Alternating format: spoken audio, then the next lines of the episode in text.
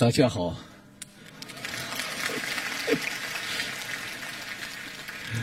我是金世博，我我研究的领域就是地下水，我最近二十年就在呃瑞士苏黎世联邦理工大学呃做工作，那工作大部分内容就是地下水。那我们看一下，假如一个国家还是一个地区。人均每年的水质量少于一千七百立方米的话呢，我们说这个地区的水资源紧张；假如少于一千立方米，我们说这个地区是短缺水。那一千七百立方米是很多水，我们怎么需要那么多水呢？我们看，我们每年每天喝两到三升的话呢，那一年也才是一个立方米。我们还加上我们家用的水，洗澡、洗碗什么的，一天可以按一百六十升每人算，一年才是六十个立方米。然后我们还用所有的那个呃工业用的水，把它分到每个人的头上，也就是一个人一百立方米的水，加起来一百六十一。那那个一千七百是哪里来的？我跟学生呃解释这个事情，我就呃给他们看这个照片。这是南非的一个酒庄的车，他在上面写节约用水，多喝葡萄酒。那学生跟你们一样就笑，但是没意识到这句话完全错了，因为生产这么一升的那个葡萄酒，需要九百升的水养那些葡萄。那这样子的可以理解，那个一千七百立方米每人每年里边，大部分是为了生产我们的食物食物呃消耗的水。比方说，生产一公斤的小麦需要一到两个立方米的水养它，让它长。所以可以说，水就是粮食是浓缩的水。假如我们用那个粮食来喂养牲畜。那我们是第二次弄作那个水，比方说一公斤的牛肉，在生产过程中消耗的水是十到十五呃立方米的水。就是我们总共加起来，我们一年吃的那些食物里边耗耗油的或者溶油的那个水的话呢，那就是一千二百到一千五百立方米每年。所以我们现在理解那个呃量是这么大。那现在我回到开头那个问题：中国缺水吗？中国每人每年的那个水资源量，在二零一六年是三两千三百五十五立方米，这个正好是一个奥林匹克标准的游泳池的容量。我们瑞士比你们多，我们接近五千立方米每年每人，但是也有国家很可怜，像非洲的尼日尔，它不到两百立方米每年每人。中国的那个水资源量虽然是小于世界平均，它还是高于那个一千七百呃立方米那个呃水紧张的那个红线，而且更远于那个一千立方米的那个短缺的那个线。呃，那中国到底缺乏水吗？这个有点像你们年轻人说，呃，开玩笑说。呃，我们的呃收入给平均了。我们那个数字，那个两千多立方米是全国一年的平均。假如我们有一个地区，它春天有旱灾，夏天有水灾，对水资源来说，那个平均就很舒服。这样子不能平均，而且在空间内也不能平均，因为你看中国。国家的平均两千三百五十五，但是你看贵州就比那个平均高多了。但是我们现在看华北平原，它那个水质量小于三百立方米每年每人，这个算极度短缺水。但是虽然呃那么短缺水，大家都知道，呃华北平原是中国的大粮仓，生产中国比四分之一的粮食还多，怎么可能呢？用这么少的水呢？可能因为我们不可持续的利用那个水资源，我们不可持续利用水资源可以暂时缓解那个缺水问题，但是长期不能继续下去。很多国家有这样子的呃不可持续利用水的那个问题。那两个里两个问题比较突出，一个是草采地下水，一个是挪用生态环境需要的水。那我先稍微普及一下地下水的那个概念。我们含水层分那个饱和层、非饱和层。在饱和层，水是填满所有的那个沙子中的空气；在非饱和层，还有空气在里边。那饱和层和跟非饱和层的分解就是地下水位。地下水受补给，经过那个降雨量，然后它跟着那个重力的作用排到地处。呃，河流也可以补给，也可以排水。假如我们在一个地区长时间抽出来的水量比补给的水量大的话，我们就说这是超采。而且超采的表现就是在地下水下降，可以看得出来。那我们看一下，全地球就有这个问题，呃，主要是在干旱地区。呃，从那个每年抽出来的一万亿立方米里边，四分之一是超采。最早就是呃美国的欧加拉拉含水层是呃超采，在西班牙、在南非什么地方多多少少有一些超采。两个最突出的呃热点，一个是印度的。那个干河呃谷，另外一个是华北平原。华北平原是因为超采，人家就以为水资源很多。我一九七九年第一次来中国工作，呃，在华北平原有那个土壤内涝和盐碱化的问题，那个地下水位很高，离那个地面很近。八十年代中国超过十亿人的人口。那粮食紧张，开头那些农民用地表水灌溉，后来因为生产的比较多，地表水做灌溉不够，他就开始抽地下水，呃 地下水，然后地下水那个时候用以零点五到一米的速度下降，一直到现在。你们这里看到那个水位线，六十年、八十年、九十年，现在还更低。超采的样式大到一个地步，可以从卫星上呃监测它。这个图就是 Grace 的那个呃卫星组得到的。Grace 是测地球的重力场。这个图是告诉我们，在二零零二年跟二零一二年之间，重力在什么地方有什么变化？重力变少了，就是那个蓝色的点表示那个质量变少了。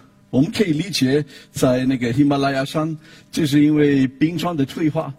质量就减少了，在华北平原没有冰川，在华北平原是地下水的储存量减少了，而且你可以推算就出来，他们这几年每年净抽水量是八十三亿立方米。超采带来一个短期的好处，短期我们水资源比较多。我们就可以生产的粮食比较多，但是这个就是粮食泡沫，这个泡沫早晚会破裂。我们看一下，这样什么都不做，那那个地下水位就一直下降。它下降有两个效果，一个是那个抽水的成本越来越高，因为你从很低的地方要把它抽上来，就需要很多那个电能。另外一个是那个井的抽水量越来越少，甚至那个地下水比那个井底还深的话呢，那什么水都抽不上来。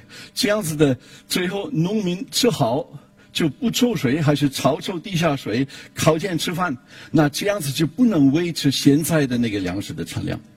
但是这个情况到来之前。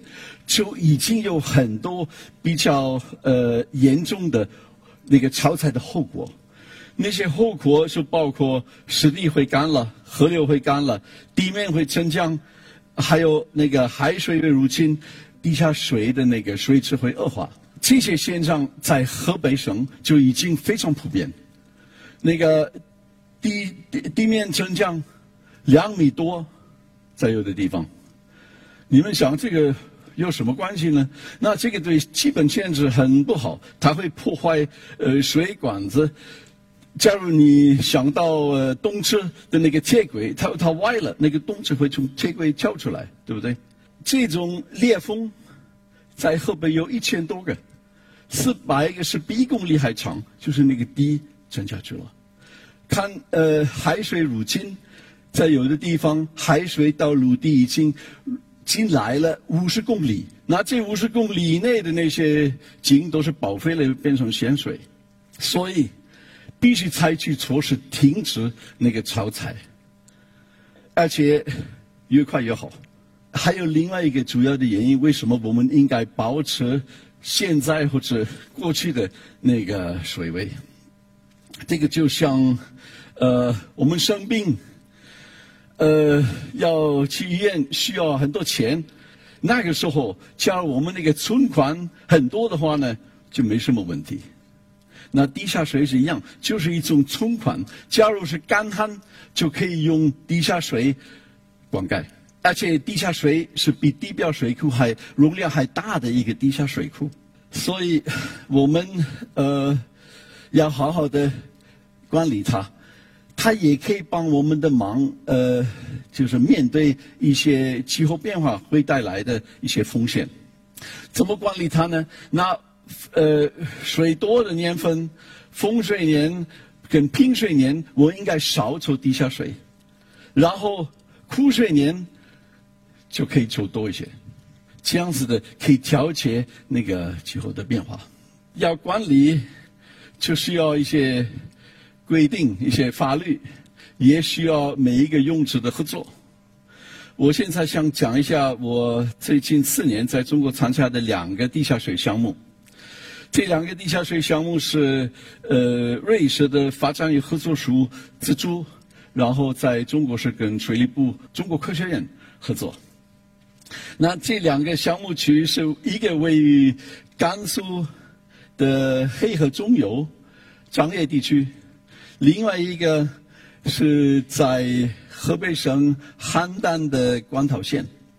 先讲那个黑河，那黑河中游是一个半沙漠地区，但是虽然如此，经过用河水的灌溉，它变成一个绿洲，那个农业生产非常丰富。但是他们用的那个灌溉是越越来越多，然后差不多没有水剩下可以给下游，所以两千年国务院规定，呃，要把一半的那个来到中游的那个水传送到下游，为了保证东区沿海的有水，而且那个胡杨林的那个生态系统是不会枯死了。农民可以少用一些地表水，他就只好转到地下水补上那个缺乏的水。而且有两个管区，他们就超载，其中一个是骆驼镇，他们超载是从这两个地下水位的那个漏斗，呃，看得出来。控制地表水 是比较容易，只要一个人开或者关那个水闸就可以控制，但是。地下水不一样，那些基金成千上万，怎么来控制是一个很大的挑战。那你们可能会想，我们跟在家里一样，就是安装一个水表，然后看他们抽了多少，然后就呃按照那个用量呃出水费，不是那么简单的。我我最早跟呃中国的那种水表有接触是八十年代，我们在呃沂蒙山呃做工作，给那些贫困县呃提供呃自来水。那那个时候，因为要维持那个系统，那些老乡们必须付一点水费，否则不能修理泵什么的。但是你要按照用量收水费的话，你就需要一个水表。但是那个时候的水表还是摩擦力很大，所以你必须把水龙头开的大一些，它才开始转。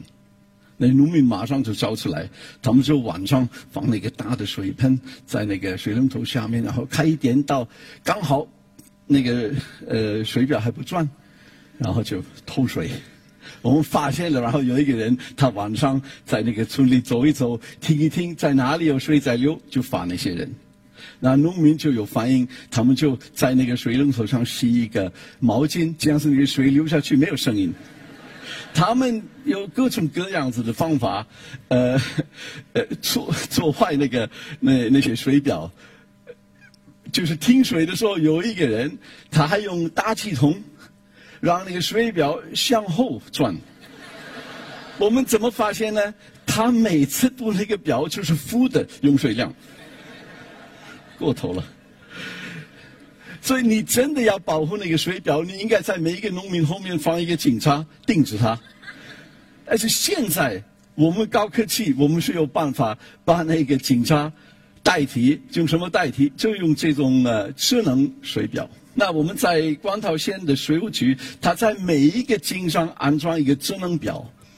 那些农民开始灌溉之前，他去水务所按照他的水权买水，放在一个 IC 卡。然后他用刷卡的方式操作那个井，每次抽水，他抽的那个量从卡上扣出来，然后卡上没水，就必须停止，不能继续下去呃抽水。他们还定了一个水费，因为那经过水费有一个经济措施，是是那个农民忠实要节水，要少用水。很不容易，因为那些农民不要付水费，他们放汤，他们示威游行，他们破坏一些那个呃智能表，但是水水务所的那些呃呃干部呢，他们就呃一直跟他们讨论，说服他，跟他解释那个情况，他们还跟他同意把那个表调的慢一点，然后呢还说呃他们还呃介绍一些呃法律的惩罚措施。随后，农民就接受，他们知道他们不能这样子的继续下去，所以现在那个系统是正在工作，而且初步的效果已经看得出来，那个水位的那个呃下降的速度是变小了，本来是每年零点四米，现在只是零点二米，然后他们的用水量也是减少了。我们问那些农民：“你们现在用的水怎么样呢？”他说：“以前我是两个礼拜浇一次地，现在是三个礼拜浇一次地，因为我看那个钱从我那个 IC 卡流出去。然后很多农民现在申请了呃补贴搞呃那个节水灌溉，他们节水灌溉的最好的方法就是摸下地关。现在很多人去申请了，所以这样子的呃。”基本上可以解决那个呃那个黑河中游的呃炒菜的问题。那我们为什么不把那个方法就拿过来在呃华北平原做一样的呢？不行，有两个原因，在呃黑河。我们还是有一个水不少的一个河流，有地表水。假如我们把地表水安排的比较好，多一点地表水给骆驼松，那个零点二每呃年就变成零每年，它就不再下去。所以我们比较优化那个地下水和地表水的安排，完全可以解决呃黑河中游的问题。在呃华北平原不行，因为。地下水、地表水少到一个地步是补不上那个超采的那个量，还有另外一个原因，在呃黑河那些井是抽水量很大，它那个每一个井灌溉的那个面积很大，所以收上来的水费是足够维持那个系统修理什么的，就是贷款换那个贷款，在华北平原一个人的那个土地。才是一亩三分地，井很小，面积小，所以不合算买那种呃智能表。你们看，在呃华北平原还是有呃有些井，他们是很好，适合于安装那个智能表，可以安装。但是大部分井就是那么乱七八糟的小东西，没有办法安装智能表。但是不管一个井多么简单。它还是用电抽水，所以有一个电表，因为一个电反正要付钱。那你有一个电表，而且你知道多少电相当于几公呃立方米的水呢？你就可以用电表来监测那个呃用水量。所以我们是跟呃河北工程大学还有呃广桃县的美丽乡村大学合作，他们的学生跟我们做了很多很多抽水泉，建立那个。多少电相当于多少水之间的一个关系。将来还会更简单，因为现在那个呃电力公司在每一个井安装一个电表，这个电表是自动传送数据到他们那个总部，他们在家里不出门就可以看每一个井用了多少电，然后乘上那些学生决定的那个系数，就知道抽了多少水，而且我们以后把。这个电费和水费一起来收呢，不需要建立一个第二个收税的那个系统，就比较省钱。但是这样子做是不是足够？要回答这个问题，就要分析一下呃那个华北平原缺水的那个根本。在华北平原，降雨量是足够种一季的粮食，像夏天的玉米是足够，几乎不需要灌溉。当时因为八十年代人口增加，那个呃生产粮食的压力很大，那个呃政府就呃叫那些农民种两个呃两个粮食，一个是冬小麦，一个是夏天的玉米。那对于两个粮食那个降雨量是不够，就需要抽水，抽地下水，而且正好就是。冬天、春天降雨量是很少，而且冬小麦名字已经是这样说，它就是那个时候呃长的，所以正好它长的时候我没有降雨量，就必须灌溉，而且灌溉因为没有多少地表水，必须是从底下抽出来，收水费呢是不是足够？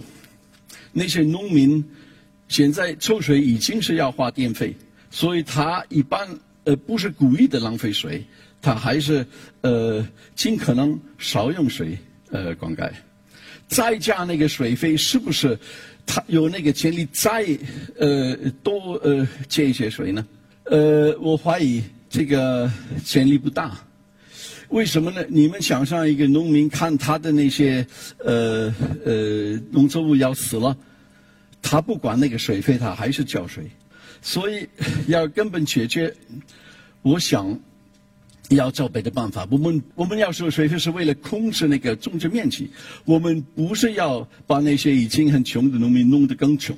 这里你们还看一下，呃，华北平原的情况，就是河北、河南、山东三个省，他们生产五十六百分之五十六的中国的那个小麦，而且二百分之二十五的玉米，很多，所以那个水资源跟这个比很可怜。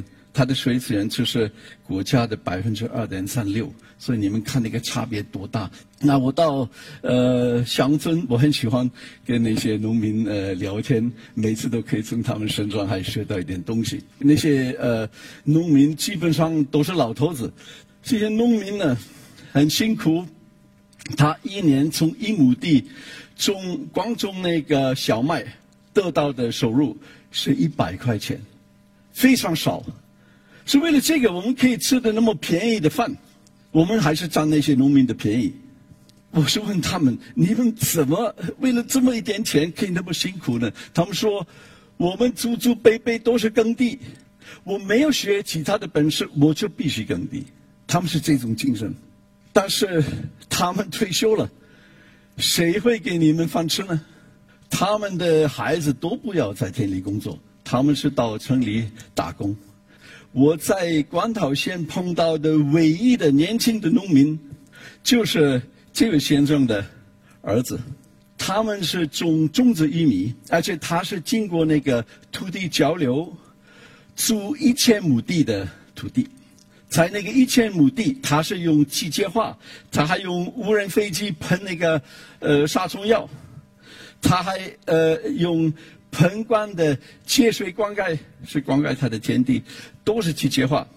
这个人是那些几个自动愿意跟我们合作的农民。为什么呢？因为他一千亩地可以省电，可以减少他的水量，就可以省电。这个对他已经是一个主要的数字。那呃，他的儿子就继承他。那他们两个就是经过机械化，经过那个现代的管理方式，大规模搞一个农场，这个就是中国的农场的未来。这样子也可以比较有效的节省水，比那个小的农民可以节省水。我问过租那个地给那个年轻人的一个农民，为什么你租给他，他什么可以做的比你好呢？他说他们是规模大，多是机械化，他们的效率比我的效率大多了，所以他可以赚的钱比我多。可能呃，中国的发展现在已经是往这个方向呃走，但是还是有一些小的障碍。比方说，长期的租赁还没有完全解决，还是那个呃租金的那个可能还是太多。这种东西要调整方向，就是这样子往大的农场。我们还发展了一个呃游戏，让呃跟农民玩一个地下水游戏。那个游戏有点像你们那个大富翁的游戏。有四个人在玩，他们选择我种什么农作物，我用什么灌溉方式，然后他们还可以买拖拉机，可以买灌溉设备什么的。他们的目的是赚钱越多越好，但是还有一个条件：假如地下水给抽干了，大家都输。所以他们是非常关心那个地下水位。地下水位看得到，就是那些气子儿，这是地下水，然后他灌溉就拿出来一些气子，补给的时候。就是加一些气子，这样子可以看到他做的好不好。就我们发现地下水很低的时候，他们就很小心的呃选他的那个农作物。地下水，呃，很 好玩，我告诉你们，那 地下水是看不到的东西。像我们有呃环境污染，呃空气污染，我们马上呃感觉到，但是地下水在哪里？地不是透明的，我们看不到，所以我们怎样可以让他看看？在游戏里边标明，他知道水位怎么样呢？他就会小心。所以我们现在想，是不是在那些村庄要搞一个呃表达水位的一种呃限制器，然后让一下看水位到底离那个红线多远？我们也有一个呃电子版，呃。这样你们有时间可以玩一玩。我们正在呃测试那个程序，然后你们可以提出意见。我们最后在广岛县有什么呃结果呢？总的来讲，这个地方的问题可以解决，但是那个大的华北平原的问题总是没有得到解决。要解决那么大的面积的呃问题，就还是要减少呃那个粮食的生产。中国国家必须改变它的那个粮食政策才行。我们自己可以做一些什么呢？呃，解决地下水超载。当然，我们可以节约用水，但是我们也可以少吃一些肉，因为华北平原那些玉米大部分都不是人直接吃的，都是喂鸡、喂呃喂那个呃猪用的，所以可以节水，可以节那个浓缩的水。而且绝对不要浪费食物，因为食物就是浓缩的水。但是你们口渴，你们随便喝水，这个完全无所谓。我想感谢瑞士发展与合作署、中国的呃水利部，还有中科院，因为他们大力的支持我们这个项目。我还要要还感谢我们那个合作伙伴。呃的单位和合作伙伴的人，他们的呃通力呃支持，谢谢你们。